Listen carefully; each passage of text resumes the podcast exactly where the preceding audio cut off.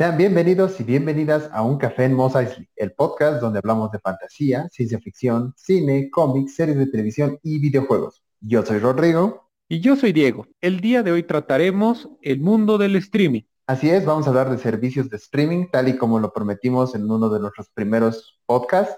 Sé que ahorita hay varios, hay una gran variedad de servicios, algunos no disponibles eh, a nivel internacional. Vamos a hacer una lista corta de aquellos que no nos vamos a explayar tanto, pero que existen y bueno, que alguno de ustedes ha podido escuchar de estos. Vamos a empezar con uno, que es Peacock, que es básicamente de la programación de NBC. No tiene un catálogo diverso, salvados por la campana. Además de eso, tiene los talk shows como el de Jimmy Fallon. Más que eso no tengo que decir. Otro de los servicios es Apple TV Plus, la cual realmente no tiene mucho contenido, es elitista igual que sus teléfonos, sus computadoras y demás.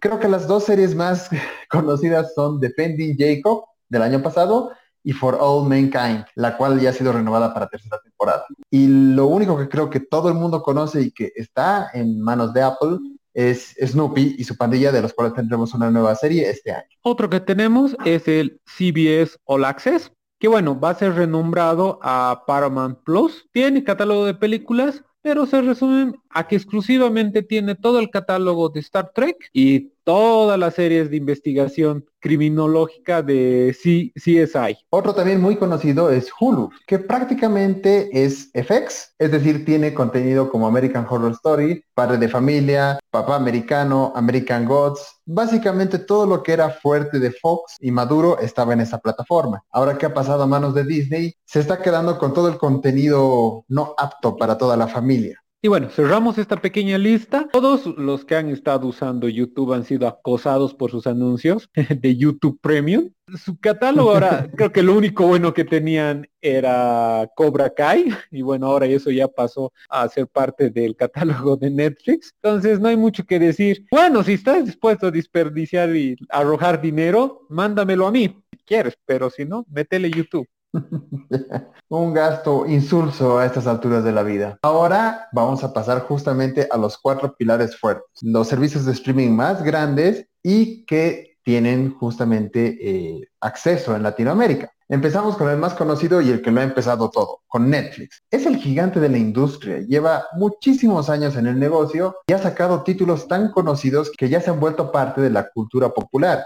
Stranger Things, The Witcher, House of Cards, Bojack Horseman, Orange is the New Black, Dark, no parece tener fin su contenido. Y obviamente, como fue la que empezó con esto del servicio de streaming, logró conseguir muy buenos tratos. Además, actualmente ya está trabajando en producciones de varios países y no solamente de Estados Unidos o eh, inglesas. Hay películas, hay series polacas, mexicanas, alemanas, españolas, casi de todas partes. Es una gran librería que está accesible para todo el mundo. Creo que el problema es que cuando traen una serie de otra cadena, como por decir algo Modern Family, o una serie de películas como el Monsterverse de King Kong y Godzilla, las traen por partes, es decir, traen la serie de la primera a la quinta temporada y ponen de la sexta hasta la última el momento en que se está quitando de, del servicio primera a la quinta temporada. Y en las películas pasa lo mismo. Solamente ahorita está disponible Kong y Godzilla 1. Godzilla 2 no va a estar disponible, Dios sabrá hasta cuándo.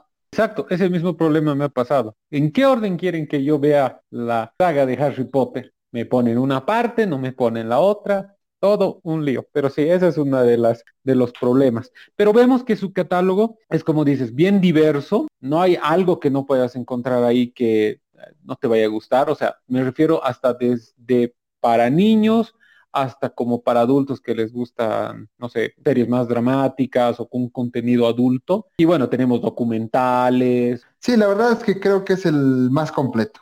El segundo servicio de streaming que lo haremos es de Amazon Prime. Yo aquí eh, lo veo como una de las competencias fuertes con Netflix en cuanto a contenido original, bueno, que es por el tiempo que está en el mercado. Lo demás que tiene de relleno, son cosas que podría atrapar. O sea, su catálogo de películas para mí no es muy fuerte, más ahora, bueno, que esto es vale mencionar ahora que previo al lanzamiento de Disney Plus en Latinoamérica, muchos de los derechos que tenían de sagas como eh, las películas de Marvel, contenido de Marvel, de Star Wars, ha sido retirado. O sea, en su momento yo decía que era una fuerte competencia de Netflix. Ahora sí mencionar, o sea, no, no, no quito el hecho de que tiene buenas series, entre las que voy a mencionar eh, The Boys, Good Omens, eh, The Expanse, Fleabag.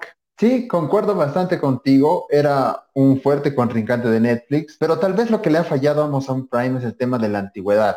A Netflix también le quitaron los derechos, los de Disney, de su contenido, pero Netflix ha sabido adaptarse y surgir con más cosas. Ahora Amazon Prime, si bien, como dices, tiene una sólida programación, yo creo que va apelando un cacho a la nostalgia. Por ejemplo, en mi caso, tienen mis dos series de comedia favoritas que son Malcolm in the Middle y How I Met Your Mother. Y su programación original es buena. Pero quitando las series que mencionaste o incluso, digamos, poniendo algunas como Undone o The Marvelous Mrs. Maisel, realmente no tiene contenido que sea vendedor de la suscripción a la plataforma. El tercer gran pilar que recién ha salido en Latinoamérica es Disney Plus, la cual tiene el mayor peso y apoyo de la megacorporación que es Disney, el colosal global que es el ratón. Ese mismo.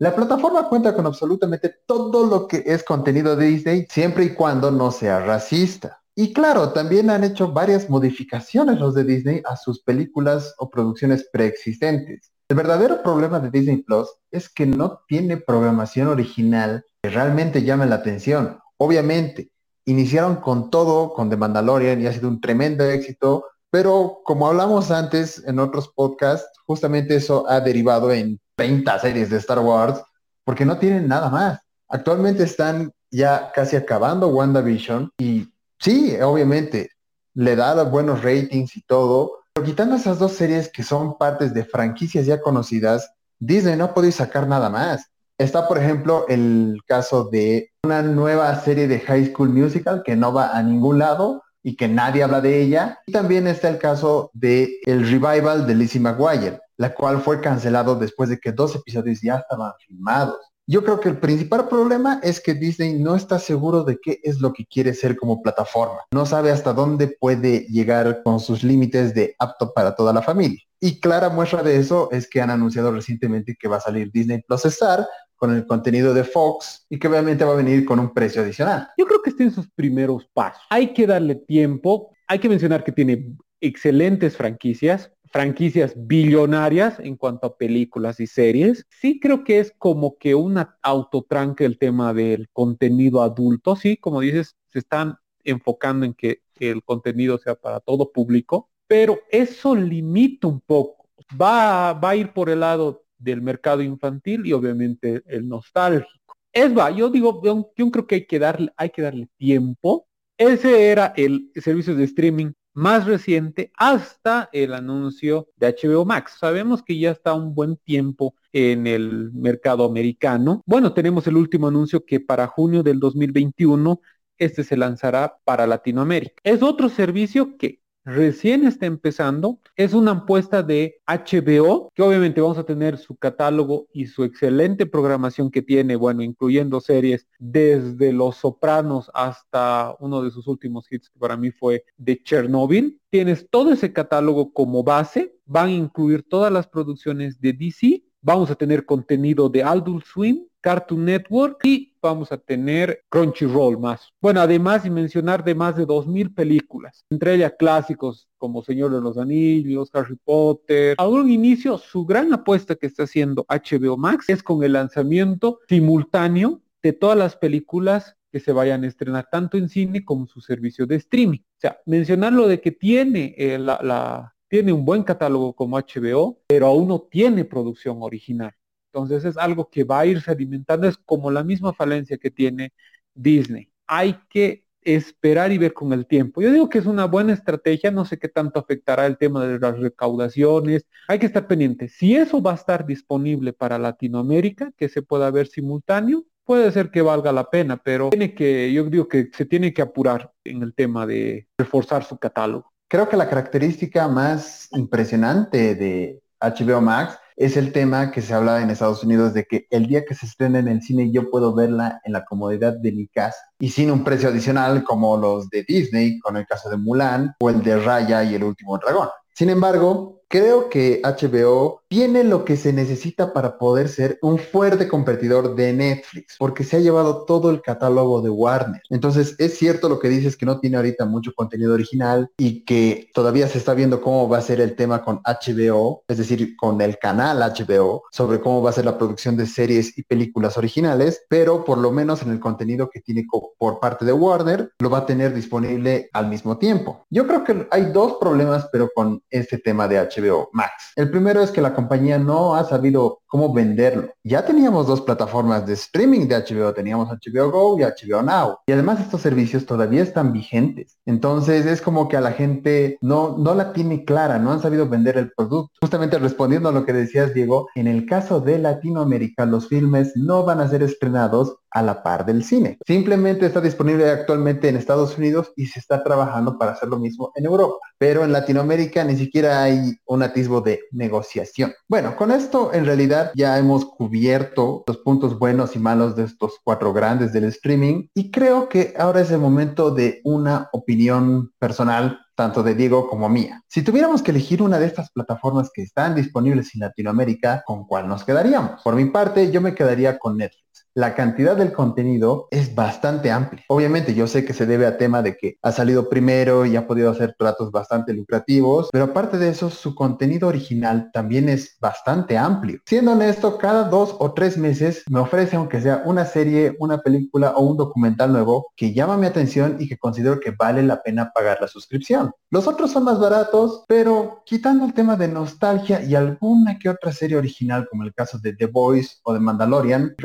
realmente no, no los considero como algo por lo que tenga que estar pagando mensualmente. Ahí tengo que coincidir con Rodrigo. O sea, mi respuesta es ahora Netflix. Tiene ya un catálogo establecido. Mes a mes genera por lo menos un par de títulos que vas a ver. No significa que te vaya a gustar, ¿no? Pero que te van a llamar tu atención. vas a ver, aunque sea un documental, pescarás ahorita es la más fuerte. Los demás no conviene el tema de pagar, como dices, tu suscripción. Con un solo mes que te suscribas, puedes yo creo que matar tu nostalgia. Los dos grandes que tienen harto potencial es Disney y HBO Max por el tema del diverso catálogo y de lo que ha comprado. No olviden seguir el podcast, subimos un episodio nuevo cada semana y pronto tendremos especiales de los estrenos de HBO Max. Gracias por escucharnos.